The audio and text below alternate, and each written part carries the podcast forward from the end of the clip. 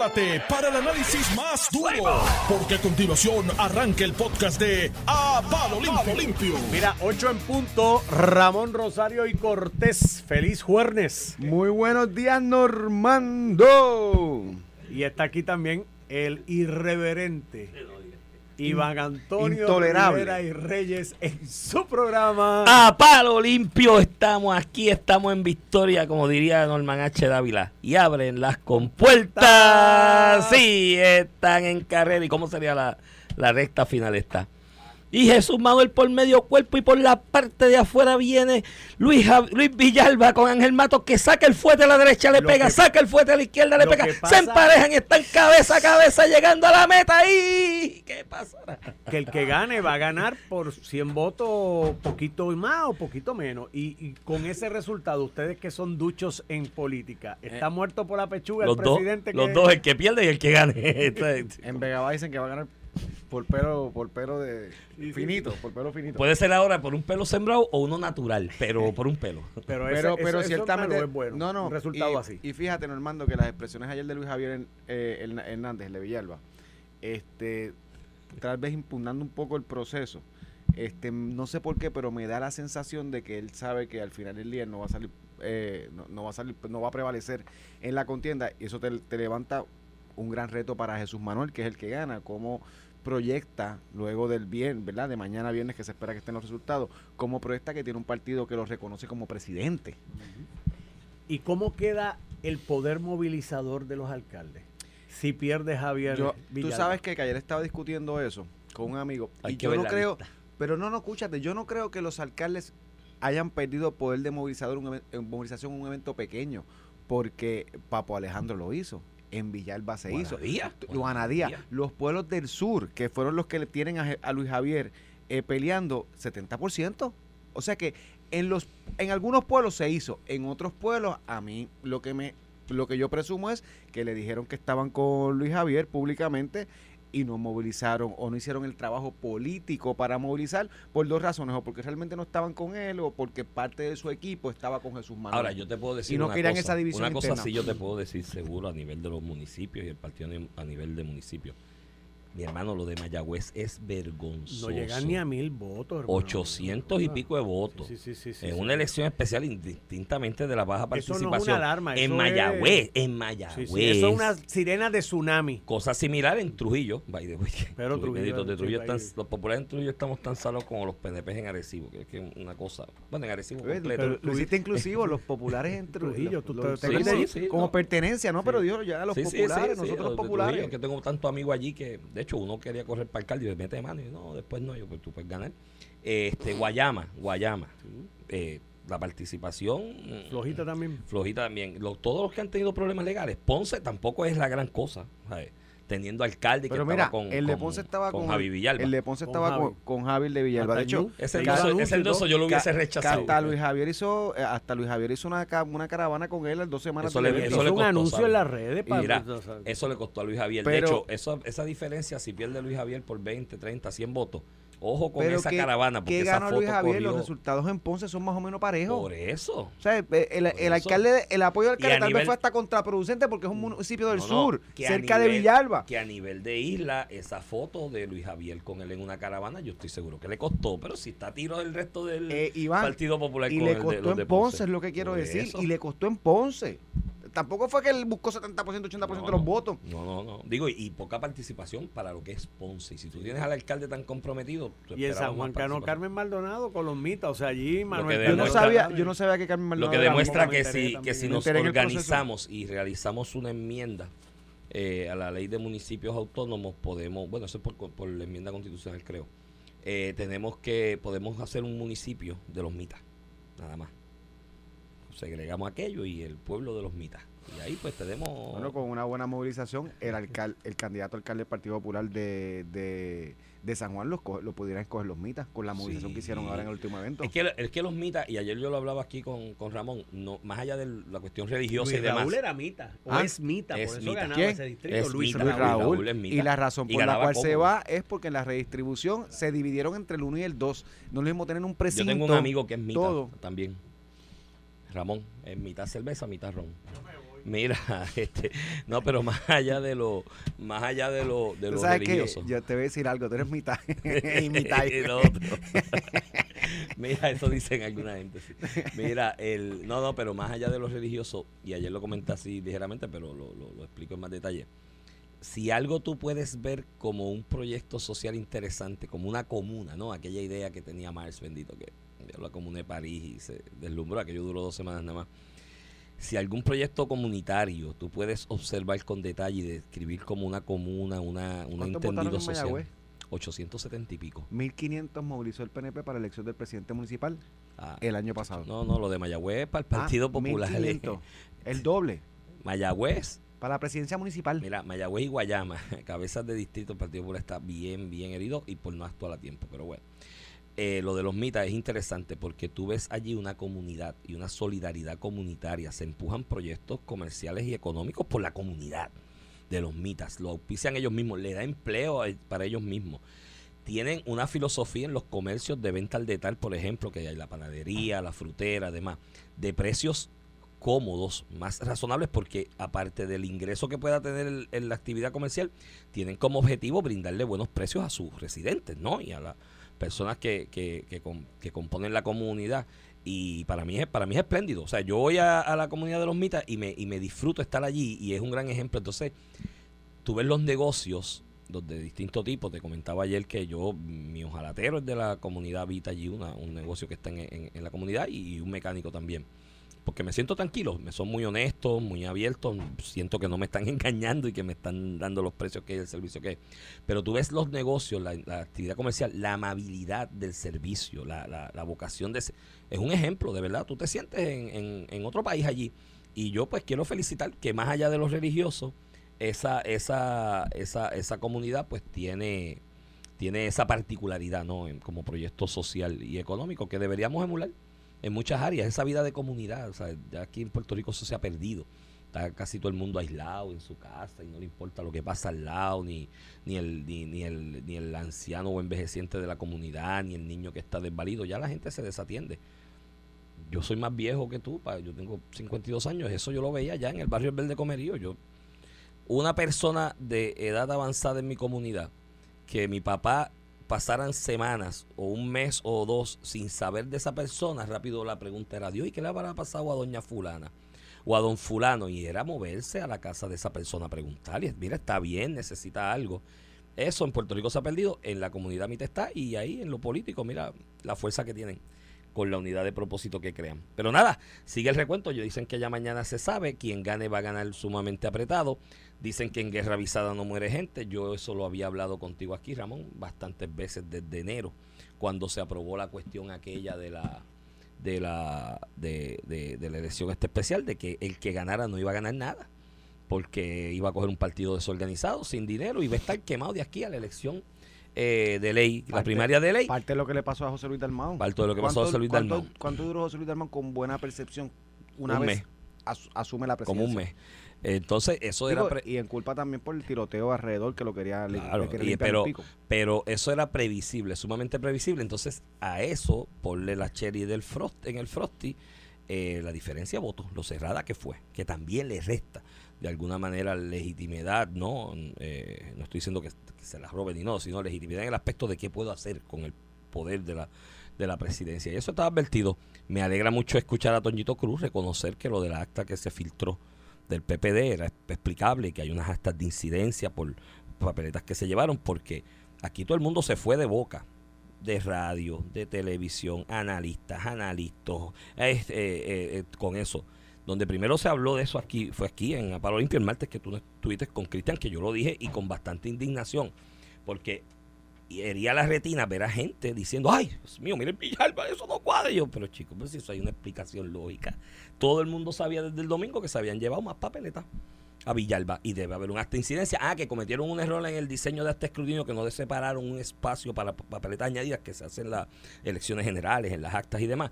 Pues se cometió, pero tiene que haber un acta de incidencia y un tracto firmado por todo el mundo. Entonces, pero por 48 horas prácticamente se mantuvo todo el mundo repitiendo que es un Villalba. y hay un fraude en. Villalba. Y yo lo dije aquí con bastante indignación porque hería la retina gente que sabe de esto, repitiendo eso y me alegra que Toñito aclara que él desde el primer día dijo, mira, y hay una explicación. Yo no había escuchado a Toñito, había que, escuchado a otra y gente. Toñito que está con Jesús Manuel, Por así que que lo haga él.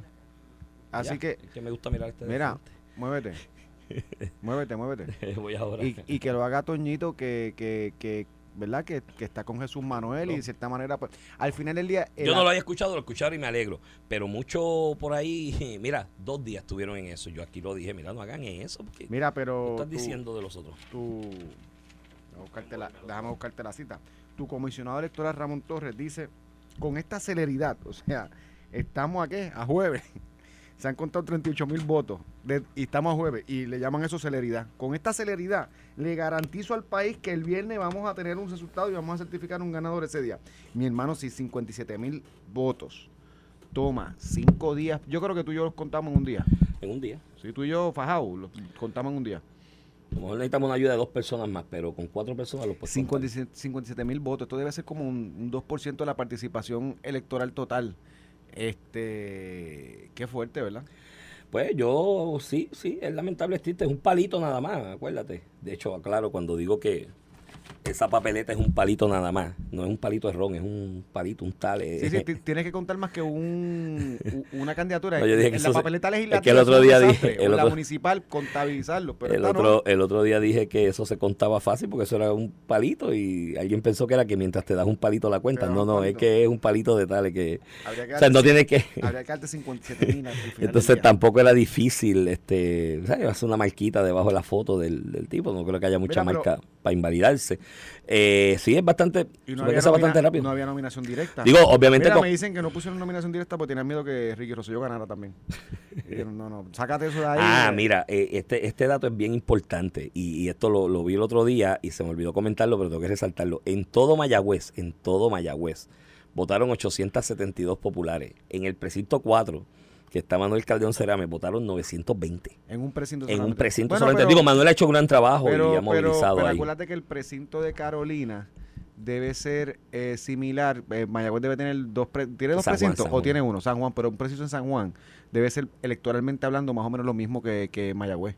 Porque acuérdate, al final ya es un precinto. Este, Sí, que están divididos por la misma cantidad de votos. Bueno, que pues están- con más, con más razón. No, no, no. Y un municipio donde tú lo perdiste, un precinto que tú lo perdiste, porque Manuel no es el, no es el, no es el no es el- no es representante. el representante actual. no, no salió electo el alcalde. Pero, pero a diferencia, sí te tengo que reconocer que he visto activamente a Manuel en su precinto. Está en la calle, la. Organizando, visitando, gestionando, aparte Lo- de lo- sus por lo menos con de sus redes sociales lo he visto que estaba visitando la. Ahorita, ahorita hablamos de la Oye, y cada vez que pone una foto, porque se pasa visitando las casas y eso, cada vez que pone una foto, o sea que frente a las casas, ¿has visto las fotos que te digo, verdad? Eso lo hacen todos los políticos. Sí, sí. Como que Estoy visitando con- a doña fulana. Con doña fulana, la carretera al frente de la casa. Embreadita. Embreadita, bella. Miguel Romero se la puso nítida para que camine. Con Carmen Yulín era un problema. Había que tener Carmen boca. Yulín se podía romper un tobillo que- andando por la calle. Eh, De hecho, pero fíjate, fíjate, la calle linda, limpiecita. De hecho, en la segunda Negrita, media hora negrita. hablamos del asunto esto de la calle Loíza. Manuel ahí estuvo en entrevista con Normando. eh, Tú tenías una candela ahí ayer, me dijiste. Sí, sí, ¿no? Y presentó ahí una propuesta. este ¿Con Manuel, que- Sí, que tengo, tenemos que analizarla porque sé la buena intención y demás, pero de hecho lo podemos hacer ahora. Yo, Vamos, Partido vamos. Popular no hay Sí, más. yo, yo tengo otro Obviamente- tema, pero vamos a darle ese. Obviamente, como pasa, suele suceder en este país, cuando pasa el evento que era previsible que iba a pasar, pues entonces todo el mundo quiere hacer algo. ¿no? Hubo la muerte de estos dos jóvenes estudiantes en el área ¿A qué de... hora fue? A las 3 de la mañana, 2 y pico de la mañana. mañana. Sí, ahí está Ahí la está propuesta hablando de la código- hora. Código Sí. de orden público. De la hora, yo tengo mi reserva con eso, lo he dicho siempre consistentemente. Este tipo de asesinato ocurre a esas horas que son las de salida de estos comercios.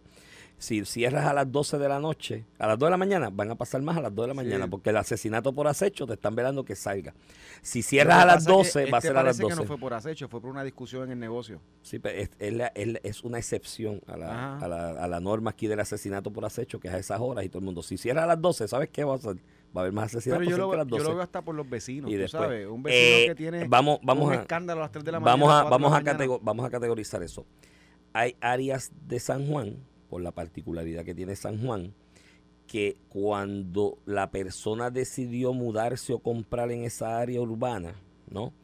Ya tenía una actividad comercial de lo que llaman la, el comercio de ocio, la economía de ocio, que es la de entretenimiento, darse el palo, la discoteca y demás, ya ahí ubicado, tú seleccionaste vivir ahí y sabes que eso viene con el paquete. Yo lo seleccioné y sé que viene con el Tú- paquete. tú- tú estás en Yo en la área. urbe, en la urbe. Entonces, eh, ahora, el de la calle Loíza, hice la particularidad del otro día, la separo, porque ciertamente este apogeo de vida o economía de ocio en la calle Loíza, los bares, las discotecas, hasta altas horas, Es reciente. es de reciente cuño y hay unas comunidades en la parte de atrás, ahí pegado de la calle Loíza, que llevan ahí años de años. O sea, esa gente no escogió mudarse a un área donde ya tú sabías que había una vida de ocio o nocturna activa y era tu consecuencia. A esta se les pusieron. Y ahí hay que hacer una decisión y yo creo que hay que trabajarlo en la calle Loíza. Ahora, lo de los horarios a Tutiplane y a todos lados, cuidado con De hecho, eso. Caldero, el que era comisionado, comisionado de la policía de Yulín, recomendó públicamente poner códigos de orden pública, menos en la área turística, ¿verdad? Que tiene otro elemento, la del, la del condado, lo- los hoteles. En las demás donde hay comunidades, poner una, una, un, un código de orden pública con hora de cierre. Iván, cierre tiene New York, Manhattan, eh, Boston, todas las ciudades urbes que tú puedes Pues pensar. mira, sí, tienen- y hay otras que no. tienen- Madrid no, París no, otras no. Y, Pero- y hay, una, hay un asunto de previsión. y yo soy, y chévere que la tenga Nueva Mira. York, yo soy de que esa actividad comercial yo no puedo estar limitándola bajo el argumento de que eso va a ayudar Iván, a reducir la criminalidad. No, sí, Ay, no, y sí, no. te voy a decir porque tienes, dos, tienes dos elementos. Por un lado tienes el de los, el de los que estábamos hablando, el de los vecinos, ¿verdad? Que, que esa actividad les afecta. Ese Pero- de la calle Loiza yo lo regularía por eso, por eso que te acabo de explicar. Pero el otro elemento, Iván, también es el de, el de la capacidad de seguridad de lo, del gobierno. No es lo mismo tú tener una actividad en calle Loíza 24 horas donde tienes que tener policías allí, a tú limitarla y así, dado los recursos li- limitados que tiene el gobierno central y el municipio, en la medida que tú haces códigos de orden público, puedes concentrar eh, tu seguridad, ¿verdad? Tu fuerza, por dar un ejemplo, tu fuerza policíaca en ciertas áreas a ciertas horas y, y distribuirlo mejor teniendo más presencia. Si es a tu tiple en 24 a todo San Juan, como tú con una policía municipal, qué sé yo qué, debe ser como 500 policías efectivos a- a- Sí, pero a hoy o 600 700, por ahí debe ser Mira. el número. ¿Cómo tú lo distribuyes entre todo San Juan a todas horas? Y por eso es que tú haces código de orden pública para y eso es lo que decía Caldero. De hecho, nosotros Sí, estábamos sí. de acuerdo con eso y Carmen. Yulín pateó la, la cacharra hasta que no Pero te voy a dar la otra cara de la moneda en cuanto a eso. Ciertamente, pues debemos hablar de 24 horas, todo San Juan. No hay hora de cierre, aunque hay áreas de San Juan que sí, actualmente en el código actual. Hay áreas de San no, Juan que son a la, las la 2. gran mayoría de las áreas de San Juan Son a tienen hora de cierre. Entonces, pero tú, tú es un punto, tú es 24 horas, todo San Juan, la capacidad de impacto del De Estado, policía, de la del policía, Estado, del. Estado, es menor. Lo que pasa es que aunque tengas 24 horas en todo San Juan, lo cierto es que tú sabes ya que hay unos sectores, y son tres o cuatro, en San Juan, donde esa actividad es más eh, masiva y es más y es más impactante y ya tú lo sabes, no son todas. Mira, aquí habló Miguel Romero en un soundbite que escuché aquí de que iba a reforzar ahora en la calle Loíza y pues, pues, lo que oye, desde hace tiempo yo lo decía, decía, mira, la calle Loíza eso está el garete a las 4 a las 5 de la mañana. Pues tú tienes patrullas en distintos puntos, no tiene que estar una al lado de la otra, pero con una distancia razonable, eso es un disuasivo automático. Esa esa mujer que sacó esa pistola no lo hace, pues dice, no, la patrulla está allá sí, y no lo va a hacer. Eh, y tiene y habló de la calle Loiza y habló creo que de Puerto Nuevo que también si tú coges la, la avenida de Diego en Puerto Nuevo desde más a, bueno pues casi desde la Roosevelt hasta llegando acá a cruzas la central y llegando prácticamente a la Américo Miranda, esa de Diego cruza todo eso. Si tú vas por ahí en horas de la madrugada, hay una actividad de- nocturna y de, de ocio bastante marcada, está preña de gente, eso es otra área a impactar. Y le voy a regalar una, esta es gratis para el alcalde Miguel Romero, este que sus asesores que le cobran a lo mejor no se la han dado. Si coges la avenida Borinquen, desde la esquina de la Ponce de León hasta un poquito más adelante de la, de la placita Barceló allí, es más, lo puedes llevar hasta casi las casas. Hasta un poquito antes, par de cuadras antes de residenciar las casas. Coges esa avenida Borinquen y tienes esa presencia constante. También es un disuasivo porque son áreas. Ah, y por si acaso, yo no soy el más puritano del mundo y estoy diciendo, ay, cierren eso, qué escándalo. Yo lo auspicio. El de la avenida Borinquen, yo lo auspicio. A mí me encanta ir por ahí para arriba caminando y voy a los barcitos y me doy la cervecita y hablo con los parroquianos. Me ayuda a hacer ground check de tierra, porque ahí la gente te dice cuáles son sus preocupaciones, su, su, su parecer con la vida, con el país y demás. Y tú dices, mira, este es el mundo, este es Puerto Rico, no te enajenas en la oficina y en la cosa aquí de estar delante de un micrófono y me encanta hacerlo. Pero eso es un sitio que tiene una actividad marcada, bastante activa en las noches, en las madrugadas, con gente transitando en las aceras y en la calle, dándose el palo, ¿sabes? Y picado. Y ahí tú, esos sitios, y son tres o cuatro, o sea, no es todo, y es previsible. Mira, de la marginal aquel del, del tiroteo del Día de Reyes, yo llevaba años diciéndolo, mira, esa marginal, ese negocio, porque era uno, crea una actividad tal y un movimiento ahí que hay que tener más presencia porque un día va a haber una muerte y pues no hubo una, hubo cuatro porque creo que fue una masacre que dispararon allí. Bueno, todos vimos los videos. Y ese es el asunto. Yo creo que tengo mis reservas con la hora, porque si bajar la hora va a seguir bajando la hora de la actividad, de- del incremento en actividad criminal. Entonces, ¿a qué hora vamos a llegar? 10 de la noche. Eh, a las 10 de la noche cerramos un día o a las 8, qué sé yo. Eh, Manuel presenta una medida que hay que analizar y estudiarla. ¿no? Manuel, si me estás escuchando, no te estoy cayendo a palo a la medida. Creo que hay que discutirla y analizarla Pero más igual detalle. le puedes caer a palo si no estás de acuerdo. No, no, tengo mi diferencia con lo Pues que señala, de que se exija por eh, ya en San Juan a nivel de Manuel legislación. se ha equivocado muchas veces. Es Sí, popular sí, para empezar. Todos, todos nos equivocamos. No, fíjate, no, por lo de popular no tanto. Creo que está muy con el ELA. Sí, con Sí, el. ELA como está. Eso es un- ahí. Pero él es joven, tiene tiempo para, para enmendar. Igual que Pablo José. No, Pablito ya es irremediable. Ese es el profeta de ellos ahora. Mira, de los apicolones. Ese es el profeta de los apicolones. No va a cambiar. El asunto es que habla de. Es como un tipo de imposición a ese tipo de negocio, discoteca, negocio de ocio, ¿no? Vamos a. eh, entretenimiento hasta horas de la madrugada, que tenga seguridad privada y una patrulla de esas de seguridad privada al frente. Eso tiene unos costos.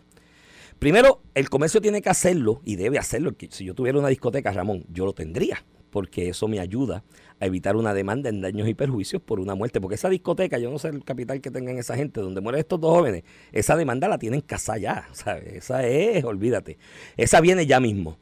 Eh, el asunto es que debes tenerlo para prever y tu deber de previsibilidad, de aquello de orar como un buen padre de familia, de que tengo seguridad, pues en un negocio donde vendo alcohol, viene todo el mundo, y controlar el detector de metales, la vaina. Y si puedes tener una patrullita de, de seguridad privada al frente, mejor. Pero- y eso debe hacerlo, pero imponerlo también por parte del Estado, cuando yo comerciante pago impuestos de mi actividad comercial, pago impuestos de mis ingresos para que el Estado me dé seguridad y me garantice seguridad, que es la razón de ser del Estado. Yo del Estado yo no quiero que me dé eh, casa, no quiero que me dé la comida, no quiero que me dé la ropa, no quiero que me dé los pampers del nene, no, no. Yo quiero seguridad porque la razón de ser del Estado moderno es seguridad. Para eso se creó el Estado moderno desde las monarquías para acá. Pues entonces yo pago impuestos altísimos en Puerto Rico porque llevo casi a la mitad de mi ingreso de impuestos y el, entonces tengo que pagar mi propia seguridad que es la responsabilidad del Estado. Pues no, si yo acepto eso, tiene que ser condicionado a que el Estado me dé un crédito contributivo por lo que yo gasto en seguridad, porque eso era tu responsabilidad. Ya yo te había pagado Estado por la seguridad. Entonces, a- encima que te pago por la seguridad y es deficiente, la tengo que yo pagar dos veces a través de los impuestos y a través de, de esto que tú me vas a imponer. Ahí mi crítica, pero mira, Manuel, mejorable, ponle esa cuñita de que le vas a dar un crédito por la cantidad que... Porque ya esa- ese comerciante ya está pagando impuestos para que le dé Para que le dé seguridad. seguridad. ¿sabes? Así que ahí ya, Esa- mi- te esa es echamos la- la medida. esa- esa- mi enmienda amistosa Mira, a la propuesta de Manuel. Pero sabes que eso siempre es cuando tú resuelves las cosas con contribuciones. Pues, O sea, el sí. trabajo tuyo no lo sabes hacer, vamos, ¿quién va a pagar? No es que ya están. El problema de Puerto Rico es que ya están, Ramón. Busca ahí un asalariado que se gane 100 mil, 110 mil dólares al año. Paga 33 de impuestos si no tiene 11.5 dependiente. No tiene el child tax eh, credit. credit porque no tiene Ni- hijo. Ni el crédito por Está trabajo. sobre 85, eh, 75, no tiene crédito por trabajo. Encima le cobras 11.5, CRIM. cae 11.5 11.5 de todo lo que consume, que muchas veces como vive el puertorriqueño, casi todos saben consumo, aparte de pagar la casa y la luz. Eh, ¿Qué más Sí, tiene? sí, termina en una tasa efectiva de 40%. tiene, bueno, ya ibas 33 Bueno, y no le puedes 11, aplicar el 11.5 a Pero todo, ponle a pero la mayoría 40. 40. Ah, y el crimen. Si tienes una Sí, pues segunda ponle, ponle casa, cua- 40% de contribución. Eso está 40. brutal, te quitan la, el Estado te quita casi casi la mitad, prácticamente la mitad. Entonces encima tengo que pagar mi propio...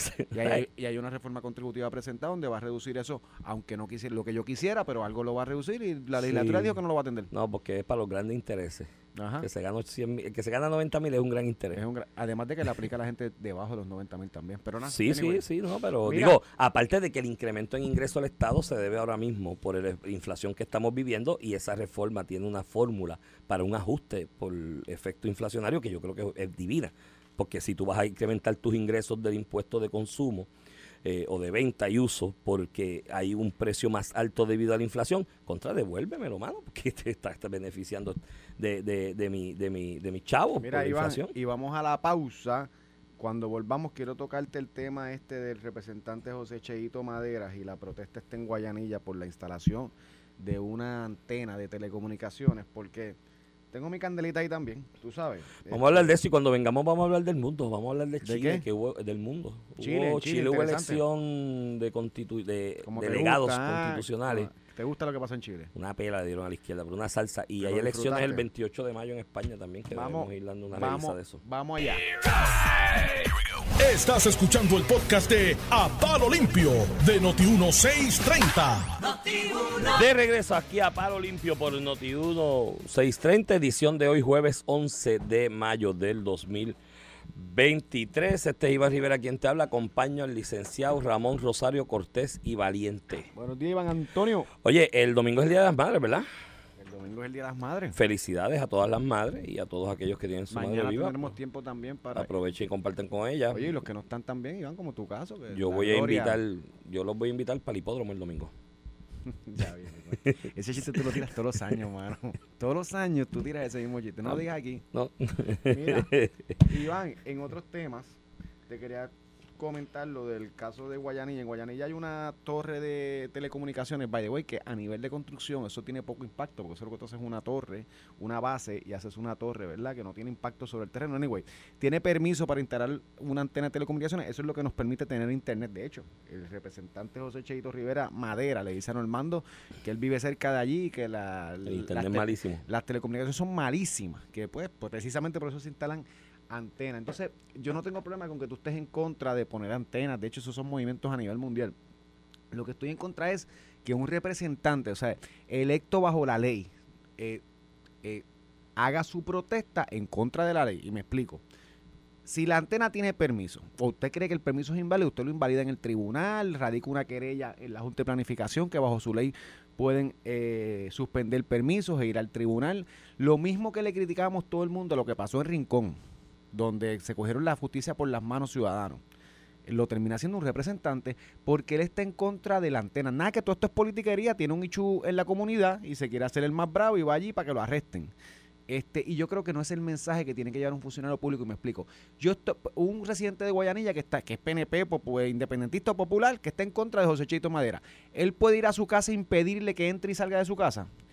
Alguien que esté en contra con el trabajo que hacen todos los días los legisladores, aprobando ahí locuras en muchas instancias, puede ir a la, a la Cámara de Representantes y evitar la entrada de los legisladores, que no hagan su trabajo. No, no es el mensaje que debemos llevar. Entonces, como tú ves, porque esto, esto es un asunto de politiquería, esto no es un... el- el Cheito Madera no se ha conocido pegando. nunca, no se ha conocido nunca por ser un, un, un- un act- un activista ambiental, no, es porque tiene un hecho político en su comunidad y el mensaje que lleva es devastador, que se presta para que si alguien está en contra de él, le paren la casa, o si alguien está en contra de una actividad comercial o de una escuela en particular, pues pare la escuela, no es así. Usted tiene un planteamiento, usted lo lleva al tribunal, ese es nuestro sistema de ley y orden. De hecho, ese sistema de ley y orden es el que le da su salario hoy con fondos públicos, le da un puesto en la legislatura donde usted legisla. Entonces, ¿Cómo, ¿Cómo un legislador puede pedir respeto por la ley que hace si ni él tan siquiera eh, la respeta? Entonces, esto es un mensaje. ¿sabes? Una cosa es que lo haga el loco Eliezer Molina, que lo hace todos los días. Otra cosa es que lo haga un representante del Partido Popular en este caso, que tienen hasta mayoría en la Cámara de Representantes. Mano, te digo tengo una cosa de verdad, estas son las cosas, por eso es que estamos como estamos.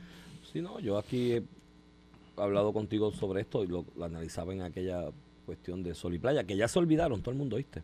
De la prensa, todo el mundo se olvidó ya de Sol y Playa y lo que me informan personas que son residentes allí, no es el que, porque aquí le vendieron el asunto Sol y Playa como que era un resort de veraneo, fines de semana de alguna gente y demás. No, allí vive gente que son residentes de allí y me comentan algunos que no hay vida, mi hermano porque el escándalo, los revoluces siguen allí. Aquello ya se convirtió en una zona de jangueo. Pero Oficial y sigue acá- acampando. Sí, siguen. Y, la, y, lo, y de hecho me habían enviado unos, O sea, que las tortuguitas se echaban. No, las tortuguitas esas no vuelven para allí, muchachos. La tortuga rápido, cuando ve que personas defecan y orinan alrededor, no van a anidar ahí, tú sabes. Y la vida de aquella gente más la seguridad, porque no hay verjas, se mete gente para allá, ¿sabes? Está, está complicada la cosa para esos residentes. Y ya todo el mundo se olvidó de ello. Y yo siempre lo dije, o sea, tú no puedes ir y tomar por tus manos este, la justicia en este país, porque, mírate, ¿eh? Después fueron a hacer lo mismo allá, ¿cómo era que se llama el otro campamento? El Carey. Fueron a hacer lo Eso mismo fue allá. Aguadilla. Sí, Aguadilla, fueron Sí, allá de Aguadilla. esto. Había una seguridad privada que pagó el dueño de la propiedad, porque tú tienes derecho a pagar seguridad privada cuando tienes una, y está, está ante la amenaza de que sea eh, irrumpida por alguien. Y allí había un grupo de gente que tenía la intención de irrumpir, algunos cruzaron la raya incluso. Empezaron a tirar piedras hacia adentro y un guardia de seguridad tiró un tiro.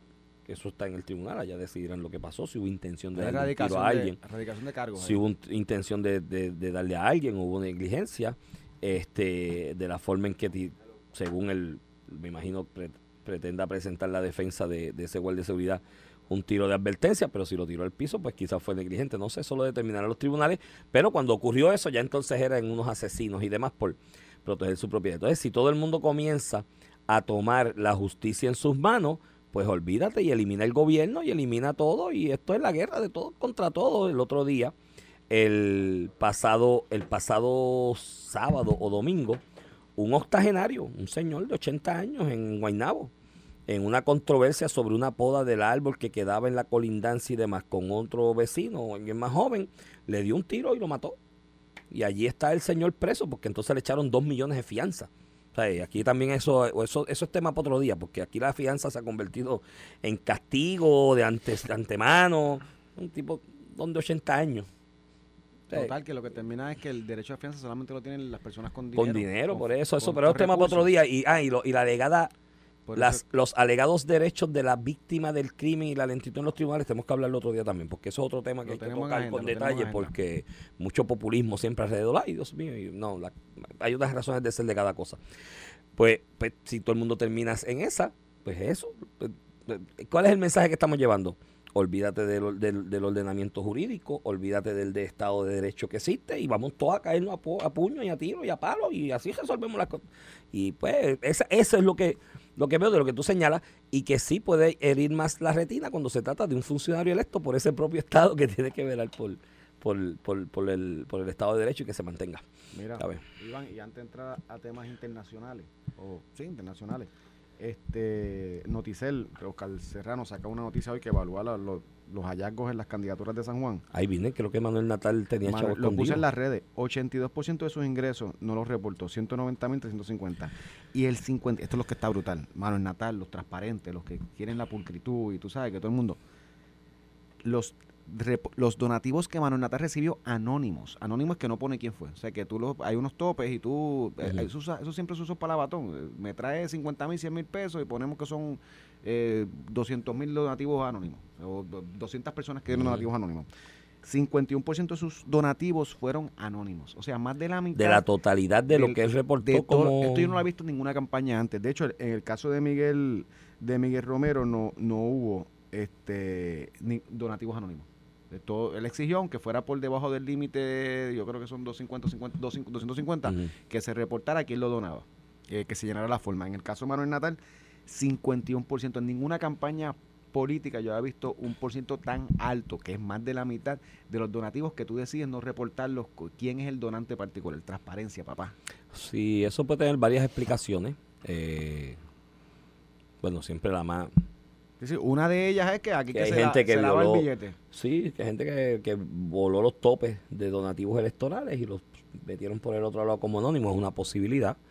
Eh, siempre está la otra posibilidad también de, en el caso de San Juan en específico, que fueran populares alrededor de Carmen Yulín, de la alcaldía, porque yo insisto en que Miguel Romero, indistintamente el resultado y que mucha gente piensa que la puerta de entrada del socialismo en Puerto Rico es San Juan, por lo que por lo que pasó. Pasó en la pasada elección, no. En la pasada elección, Miguel Romero, como retador a la incumbencia de la alcaldía, porque era un alcalde esa del Partido Popular, entre comillas, Miguel Romero no corrió contra, contra Manuel Natal. Corrió con la estructura de Corrió contra la estructura del incumbente, era, que era Carmen Yulín, que estaba alineado. Bueno, todo ese equipo, de Manuel Natal todo ese equipo operacional era básicamente el de Carmen Yulín. La, exacto, era el de, ¿Y tú crees bueno, hasta el punto que Guillermo que no querían dar donativo a nombre de ellos. Y Porque, exacto, para que no los vieran, para que no los vieran como que eran de pues, ¿Y dónde, queda, ¿y dónde queda la transparencia ahí, la pulcritud? No, eso aplica para ustedes los PNP nada más y para los populares. Para ellos no. Sí, no, para ellos no, pero sí. Fíjate que eso fue, lo, ellos son.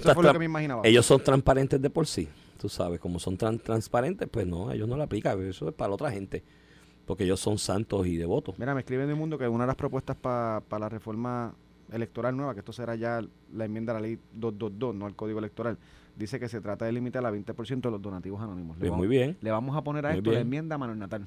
Sí, sí, no, no. Oye, que hagan la y muy y muy bien porque si la, la aquí estamos corriendo bajo la interpretación de la de la de la primera enmienda de la Constitución de Estados Unidos que dice que el billete es una manera de expresarse. Tú donar, hacer donativos económicos es una manera de ejercer tu derecho a la libertad de expresión, donativos económicos en el ámbito electoral. Estás ejerciendo tu libertad de expresión, pues cuando tú ejerces tu libertad de expresión, tú das tu cara y dice, aquí estoy poniendo el billete, ejerciendo mi derecho a la libertad de expresión a través del donativo que le doy a este candidato o a este partido, pues da tu cara. Ahora me sé yo, libertad de expresión anónima. No, pues si no, si, si es anónimo no es libertad de expresión. Así que yo, es más, no el 20, que lo bajen al 10, o, pues yo creo que no lo puedes limitar 100%, pero, pero por lo menos que lo baje lo, lo- a lo menos posible. Porque es libertad de expresión, pues da la cara para que todo el mundo sepa que te estás expresando con tu billete. ¿no? Y que todo el mundo sepa de quién está detrás de cada quien. Digo, en el caso de Victoria Ciudadana y de Natal tampoco es que era muy secreto. Pues aquí fue un sindicato que casualmente es el sindicato que cobra cuotas y tiene unos ingresos de los empleados del municipio de San Juan. y, le- y se fueron de pecho detrás de él y lo dijeron públicamente. Y aquí se habló cuando el caso aquel de eh, Joey Fuente, de lo, del Super PAC, Fuente. de que, ay, Dios mío, esto era, bueno, aquí Eliezer Molina hizo un live que ese día habían 18 guaguas del FBI negras que se iba de Fortaleza para abajo, de Perluisi, Cari, todo el mundo para abajo se iba preso, con ese super hablando, y, y a la larga, lo que, lo que podrías, más allá de lo que, de que se falseó información unos informes, eh, eh, eh, de, de- de contribuciones o donativos, que es el, el delito por el que hizo alegación, en el ámbito del código electoral, si hubiese habido algún tipo de, de, de- ¿cómo es el concepto? De, con, de coordinación con la campaña del candidato y un super era una multa, no era que iba nadie preso. Entonces yo decía, pero ven acá, ese escándalo, y van a ir todo el mundo, y la coordinación con el super PAC, pero si aquí la coordinación del SPT Victoria con. Victoria Ciudadana fue así clara y establecida. Firmaron Uno de acuerdos los-. No tan solo firmaron acuerdo, Roberto uno Pagán. de los fundadores de Victoria Ciudadana, Roberto Pagan, el. Roberto Pagán, y fue designado como el de política pública y a quién iba a meter los chavos, que el del millón de pesos que el SPT dijo que iba y estaba metido en aquella campaña. Pues sí fue fundador del partido todo el tiempo ahí, y entonces era el que estaba encargado de decir cómo el millón de pesos se iba Y a distribuir. y ¿A quién tú crees que le iban a, a distribuir el millón de pesos? Y A la gente de la campaña con la que del partido que él y creó. Manuel Natal públicamente le firmó un acuerdo de SPT sobre su relación sobre- sindical en San Juan, si era alcalde. Eso, eso está brutal. Bueno, a mí lo que me sorprende es que Miguel Romero los tiene allí todavía. porque yo, Problema abro, yo abro ahí a que, mira, hay una hoja ahí de desafiliación, desafíliese todo el mundo el que quiera, que se desafilie un montón.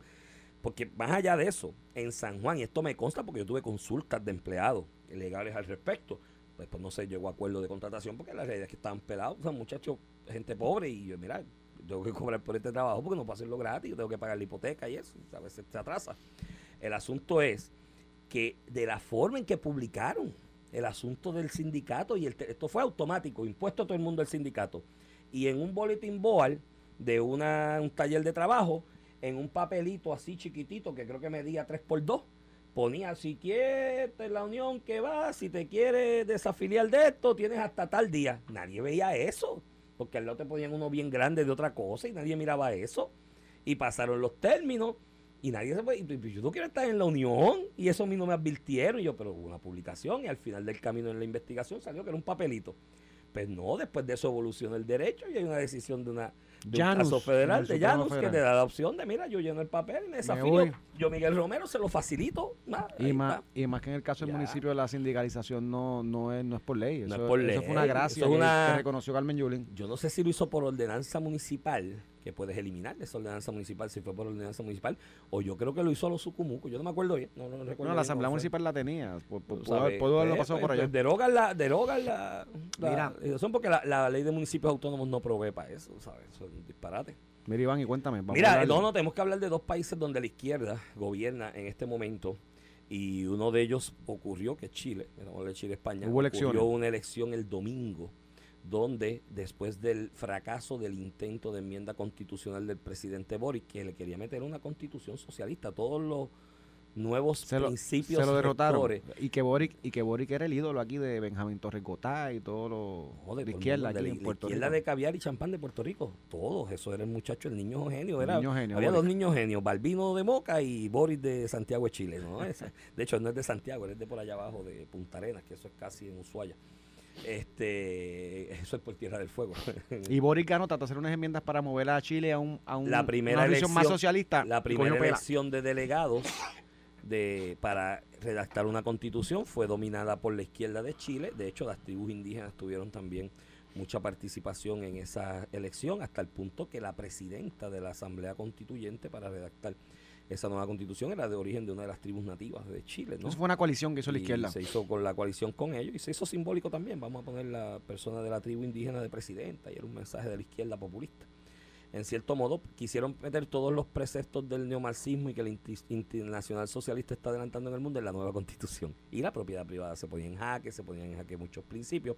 Y los chilenos derrotaron avasalladoramente. La campaña fue que eso era convertir a Chile en un país en socialista. un país socialista. Esa fue la y campaña eso fue prácticamente 70-30 la derrota de ese proyecto de constitución, como hay un mandato, porque fue parte de unos acuerdos políticos en algún momento de enmendar la constitución que data de la transición de cuando Pinochet dejó de ser presidente, caudillo, como tú le quieras llamar, dictador, Dictador, sí, sí, todo lo que fue. de Chile, eh, para algunos no. Y en el caso de Chile es curioso, el 50% prácticamente dice que Pinochet no fue un dictador, era un gran líder, ¿no? Así que pues, por eso digo que Sí, sí, pa- pasa, lo mismo con, pasa lo mismo con Fujimori. con- Eh, Sí, más o menos. po- po- Fujimori su hija por poco gana. Pero en el caso de Pinochet, pues algunos le llaman dictador, caudillo, lo que sea, otros le llaman un gran líder. Lo mismo pasa con Franco en España también. con Franco también. algunos Franco ya ha bajado un poco por el cambio tiempo. generacional. Eh, pero el asunto es que, que se quiere enmendar esa constitución, esa, esa propuesta fue derrotada y en el nuevo acuerdo legislativo se convocó una nueva una elección. elección de 50 delegados para eh, redactar una nueva constitución. Y ahí, como presagio de lo que puede pasar en el evento próxima elección. electoral eh, próximo, eh, de hecho, un expresidente de derecha, Katz, su partido obtuvo 22 de los 56 asientos y otro grupo de, extrema de, de derecha, prácticamente extrema derecha, obtuvo 11. Así que 33 de los 50 asientos de esa constituyente Eso es son sesen- partidos de 66%, derecha esos son dos dos terceras, terceras partes. partes. que es importante porque conforme a la legislación que viabiliza esa redacción de nueva constitución y cómo se va a aprobar el, el- la redacción de la misma al interior de la constituyente para luego presentársela a los chilenos a refrendarla, hay áreas donde se tiene que aprobar por dos terceras partes el, el lenguaje, así que, que tienen un, un- un control y eso puede ser presagio de lo que pase en elecciones próximas que deben estar ocurriendo dentro de dos años, tres en Chile, dos y medio. En España hay elecciones el 28 de, de, de- de- de mayo. Se ven encuestas que están reflejando un deterioro marcado de parte del que es presidente hoy. y- y- Que, es una coalición de centro izquierda. La figura de Pedro Sánchez está bastante desgastada.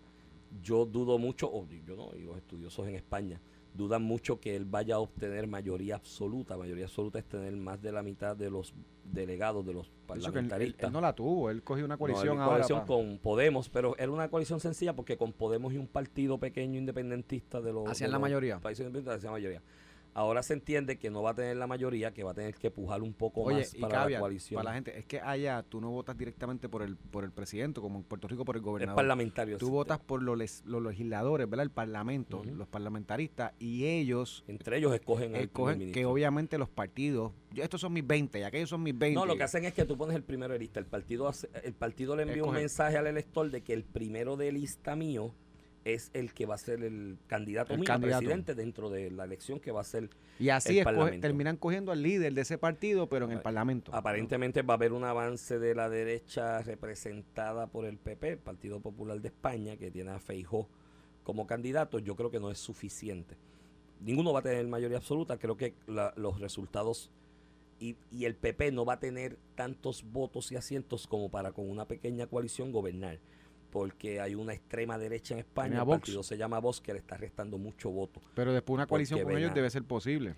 Eh, puede ser posible, pero mucha gente en el PP tiene reservas porque te- se, se comen. Termina vos comiéndose al PP, que es lo que le ha pasado más o menos a Pedro Sánchez. Que Podemos en algún momento, esa izquierda extrema, radical, que, bueno, dicen que esa izquierda de, de Podemos estuvo financiada hasta de Venezuela, que salía dinero de Venezuela a financiar esas campañas. Ahí todos recordamos aquel Pablo Iglesias, que era el que se ponía el rabito, ex Ujú. líder estudiantil que renunció. que dicen que recibió dinero que se acabó desde Venezuela para esos movimientos políticos. Después, casualmente, de ser profesor universitario en sociología, pasar a ser eh, portavoz de ese grupo en el Parlamento y demás, y vicepresidente. Porque vicepre- en la negociación se dio vicepresidencia. Sale maltrecho en la pelea. Trató de eh, correr para Madrid. Trató de correr para la presidencia de la Comunidad Autónoma de Madrid, cogió una pela de, de Ayuso, Isabel Díaz Ayuso, Ayuso. que es el raíz tal de la derecha y que dicen que podría, si Feijó, falla en su intento de quedarse con, con la presidencia, pues la, Para la próxima elección. los varones del PP, que son bastante machistas de ordinario, pero aparentemente están dándose cuenta que políticamente dices que, que ser sería la líder del PP para la próxima para el próximo ciclo, Es que sería próximo. 2000, bueno, no te voy a decir año porque en España cualquiera te puede traer una moción de censura y adelantar elecciones y, y puede ser un ciclo electoral más, más corto. Eh, pues esas dicen que tiene el atractivo electoral suficiente para eh, ser candidata, llevar al PP un incremento de asientos y restarle poder a Vox porque habría mucho elector de Vox que no está muy en desacuerdo con, con, con la postura y la presentación de ella. Lo que te quiero decir, y como resumen, coordinando las dos noticias, es que los últimos experimentos de izquierda en el mundo han demostrado que tú lo que tienes que hacer para derrotar la izquierda muchas veces es darle un poquito de poder, De y que ellos mismos se enreden, porque no es lo mismo ¿Sabes qué? desde el adversarismo y criticar lo que está pasando en Colombia. Colombia, ma- protestas masivas, A- a- a Argentina, Colombia, Argentina, eh, Todos los gobiernos de izquierda en América Latina están cogiendo fuego. Argentina, protestas masivas que le costaron el puesto al ministro de Economía, Martín Guzmán, que es la mano derecha de Joseph Stiglitz, que lo pasean por aquí, por Puerto Rico, grupos de izquierda y otros grupos de interés vinculados al, al húngaro, que lo pasean por ahí como el gran economista que nos está diciendo la hoja de ruta que hay que seguir en Puerto Rico. En Argentina, la propia izquierda le pidió la renuncia, y hubiera flaco renuncia. Porque aquí hay una, una, un nivel de, de ebullición de protesta por la situación Porque económica del país que no es lo mismo decir, ir. no es lo mismo decir con los chavos de los ricos, con los chavos que cuando tú llegas allí y tienes una economía que mantener. que mantener. Y, y, y tú sabes que algunas veces lo pienso, es verdad, si le damos una oportunidad para que Sí, pero en Puerto Rico se perpetúan me- después, mi me- hermano. me asusto. Tacho. No, en Puerto Rico me- no. En Puerto Rico no, porque la realidad es que las instituciones en Puerto Rico, por nuestra realidad colonial, no son tan fuertes como en otros países. Si tú les das un chispito así a esta gente, primero nos sacan a todos nosotros del país. Y después que nos sacan, los que nos atrevemos a criticarlos de frente, van a buscar la forma de atornillarse. Por secular, secular, un tipo maduro. Iván, y con eso los dejamos, nos escuchamos mañana viernes, que tengan un bonito día. Esto fue el podcast de A, A- Palo Limpio de Noti1630.